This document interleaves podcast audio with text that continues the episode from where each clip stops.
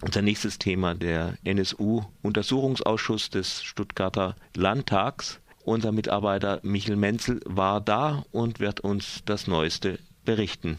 Michael, äh, du bist jetzt hier live ins Studio gekommen. Du warst gestern in Stuttgart bei dem NSU-Untersuchungsausschuss. Es ging um drei Themenkomplexe. Kannst du die mal benennen gerade? Ja, das ist zum einen, es ist ja in der Zwischenzeit viel aufgetaucht. Also nicht nur neue Beweismittel aus dem abgebrannten äh, Fahrzeug des Florian Heilig auf der Cannstatter Vasen, sondern auch mittlerweile sind ja viele Ermittlungen in Frage gestellt worden. Unter anderem Wolf Wetzel hat beigetrieben einen Zeugen, der schon einvernommen gewesen war, am Tag, äh, nämlich einen Fahrlehrer, der dort äh, Motorraduntersuchungen gemacht hat. Und deshalb hat der Untersuchungsausschuss den gestrigen Tag eigentlich strukturiert in drei Komplexe hinein.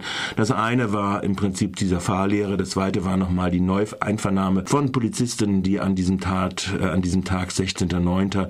vor Ort gewesen sind und das dritte war dann die benannte unter dem Namen Decknamen Bandini geführte Ex-Freundin über dreieinhalb Jahre von Florian Heilig. Und es ging um den Tod von Florian Heilig, mhm. schwerpunktmäßig. Und dazu wurden dann die Zeugen gefragt. Ja, also Florian Heilig, nochmal zur Erinnerung, vielleicht für unsere Hörer ein kleines Update zu machen. Er war ja jener junge Neonazi, der in der Szene 2010, 2011 gewesen ist und äh, dort mitbekommen haben will, dass schon über das weite NSU-Unterstützerfeld vom NSU geredet worden ist als denjenigen, derjenigen Organisation, die die Polizei Polizistin Michelle Käsewetter 2007 ermordet hat auf dem Theresienfeld in Heilbronn. Und um diesen Komplex geht es. Er sollte an diesem Tag ja Aussagen machen vor äh, dem LKA Ermittlungsgruppe. Das ist ja sehr komplizierte Strukturen im LKA, die die Beziehungen hin zum NSU nach Baden-Württemberg ausforschen sollte und kam dann am Morgen in diesem PKW zu Tode. Jetzt nochmal zurück. Genau. Zur äh, Befragung, also die da gestern war. Aufgetrieben worden ist äh, ein, wie gesagt, ein Fahrlehrer Fahrlehrer. Der hat gestern auch ausgesagt, Jörg M. Maywald heißt er. Ich glaube, man kann ruhig seinen Namen nennen.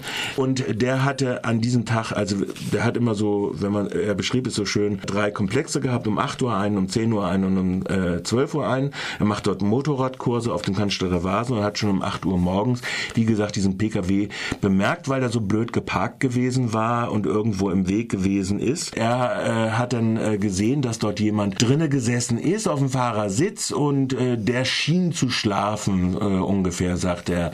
Und er hat dann während dieser Fahrstunde, die da in der Basisausbildung gewesen ist, immer mal das im Blickfeld gehabt. Dann hat auch zwischendurch bemerkt, dass da jemand hinten am Fahrzeug geraucht haben soll. So, und mehr kann er praktisch sich nicht mehr erinnern. Er kann jetzt praktisch nicht sagen, ob dies gewesen ist, dass er äh, der Fahrer gewesen ist, den er auf dem Beifahrersitz gesehen hat, oder ob es eine andere Person gewesen ist.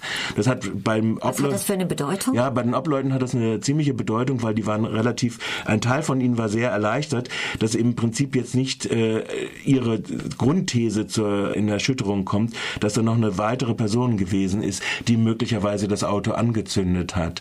Also insofern ist das äh, schon von äh, relativ starker Bedeutung.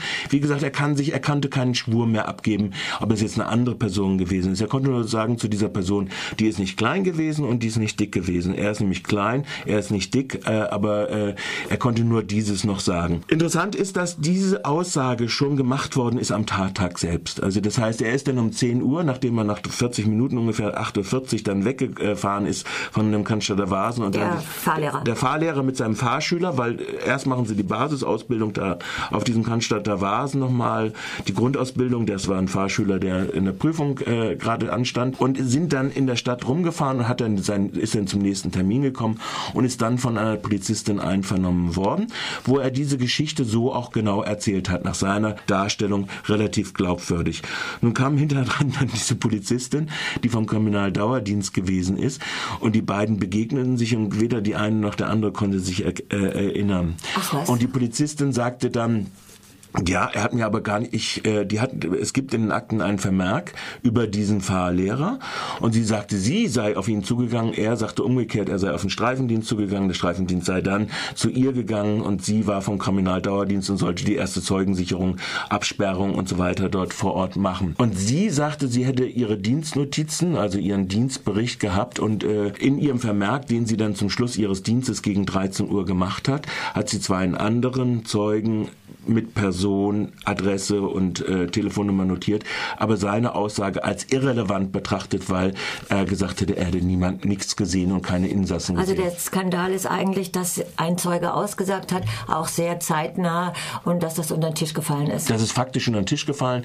Es belegt nochmal die Schlampigkeit, also praktisch des Ermittlungsvorganges, der an diesem Tag stattgefunden hat. Wie gesagt, ein Teil der Obleute war sehr erleichtert darüber, dass im Prinzip ein zentraler Stützpfeiler, wie Sie es gesagt haben, dass da möglicherweise noch andere gewesen sind, nicht in sich zusammengebrochen äh, ist. Und du hast gesagt, es waren drei prägnante Dinge am Montag in dem Ausschuss. Ja. Was, das war das erste? Ja, und das zweite ist ja, wir hatten jetzt Anfang der Woche wurde bekannt, dass das Polizeipräsidium Stuttgart gegen den äh, führenden Brandermittler aus dem Dezernat 11 äh, des Polizeipräsidiums ein Dienstaufsichtsverfahren eingeleitet hat. Und das führte dann dazu, dass dieser Ermittler Korke namens nicht an diesem parlamentarischen Untersuchungsausschuss stattgefunden hat. Und von daher äh, war die Situation dann äh, so, dass wir einen ganz interessanten Auftritt hatten. Wir hatten fortgesetzt auf einmal Polizeizeugen, die sagten, ja, also ich war da eigentlich nur zufällig da, also zum Beispiel die Kriminaltechnikerin. Ich habe, als ich das erfahren habe, dass da ein Brand ist, meine Kollegin geschnappt und wollte der nur zeigen, wie man Spurensicherung macht, indem man Fotos schießt. Dies war die gleiche Polizeibeamtin, die dann während der durch Musterung des PKWs durch den Kriminaltechniker des Landeskriminalamtes vom Kriminaltechnischen Institut auch zugegen war, mehr zugegen war zumindest als der Brandsachverständige des Polizeipräsidiums Stuttgart. Jedenfalls dann kam dann auch noch dieser Sachverständige des Kriminaltechnischen Instituts des LKAs erneut, der dann eine Vorbemerkung machte, ja, also meine Aufgabe ist, ich bin eigentlich nur Sachverständiger. Ich darf keine Ermittlungshinweise geben und so weiter. Es gab also ein Szenario von Polizei Polizeibeamten, die dann fortgesetzt sagten, also die vom Kriminaldauerdienst, ja, ich war eigentlich nur für die Absperrung zuständig. Die nächste sagte, ich bin da zwar vor Ort gewesen die ganze Zeit und bin auch bei der Untersuchung des äh, PKWs äh, vor Ort gegeben gewesen, aber ich bin dafür nicht zuständig gewesen. Der zuständige Ermittler ist der Herr Korke. Dann gibt, wird sie befragt dahingehend, ja, aber alle ihre Protokolle sind abgezeichnet mit ihren. Sie sagen, das hat eine ordnungsgemäße Durchsuchung dieses PKWs stattgefunden. Jetzt hat der Herr Korke aber angeordnet, dass der PKW vernichtet werden soll und nur die Eltern haben das verhindert. Am selben Tag sollte der PKW schon verschrottet werden. Ja? Also das heißt, es gibt einen absolut jetzt äh, komischen Vorgang, der da heißt, alle Polizeibeamten sagen, ja, ich bin eigentlich für, zwar immer da gewesen, habe auch die Untersuchungen gemacht, aber ich bin für nichts mehr zuständig gewesen. Und es gibt also eine klassische Arbeitsabteilung, der, der Sachverständige des äh, Kriminaltechnischen Instituts sagt es, ja, da gibt es sogar eine Norm dazu, eine Verwaltungsvorschrift, wie ich mich zu verhalten halte, weil ich ja Sachverständiger bin und nicht Ermittler bin und deshalb das und das nicht machen darf. Und deshalb, ja klar, die Machete, die dann hinterher äh, die Familie jetzt gefunden hat, die habe ich auch gesehen. Als Messer habe ich sie ja in meinem Bericht beschrieben. Ich kann mir aber nicht vorstellen, dass äh, ein unverkohltes äh, oder ein unverschmolzenes Feuerzeug da drin ist. Ich kann nicht vorstellen, dass da noch eine Gaspistole ist und wenn die nicht verschmolzen ist, dann ist das auch sehr, sehr komisch und und so weiter. Also das also heißt lauter sehr persönliche Fehleinschätzungen oder was ist das? Nein, das ist jetzt im Prinzip findet der Prozess des Abschottens Abschotten statt. Das heißt, man zieht sich auf Regelungen zurück, die eigentlich gelten äh, in der Arbeitsteilung. Und natürlich ist es ein äh, unglaublicher Vorgang. Es war an diesem Zeitpunkt ab 10 Uhr bekannt, dass Florian Heilig in Big Rex geführt wird, dass er von der LKA-Gruppe Umfeld am Nachmittag hätte befragt werden sollen, dort wo der Staatsanwalt dann verfügt hat, es ist ein Selbstmord gewesen, ein Selbsttötungsdelikt gewesen, äh, bei der Obduktion, die noch nicht abgeschlossen gewesen ist und äh, der leitende Ermittler, Brandermittler des Polizeipräsidiums dann diese Verfügung gemacht hat oder diese Anordnung gegeben hat, äh, Auftrag gegeben hat, äh, das soll vernichtet werden. Das ist jetzt Gegenstand eines Disziplinarermittlungsverfahrens. Äh, der äh, Polizeipräsident wird dann in nicht öffentlicher Sitzung auch nochmal erläutern, weshalb er jetzt dieses Disziplinarverfahren eingeleitet hat. Und von daher wird das irgendwann jetzt auch noch ans Licht kommen. Der nächste Knackpunkt vielleicht? Kommt ja? jetzt der dritte Komplex. Der dritte Komplex, ja, ja genau. Der dritte Komplex ist die äh, Zeugin sogenannte Bandini. Äh, das ist die langjährige, dreieinhalb Jahre war sie mit Florian H. befreundet. Und äh, sie hat ausdrücklich nochmal in nicht öffentlicher Sitzung, so die Zusammenfassung des Ausschussvorsitzenden in der abschließenden Pressekonferenz gestern um halb sechs, bestätigt, dass Florian H. von dem NSU als so ein Titel gesprochen hat. Jetzt gibt es da natürlich äh, viele, äh, die Tatsache, dass diese Freundin wie die Schwester von Florian H.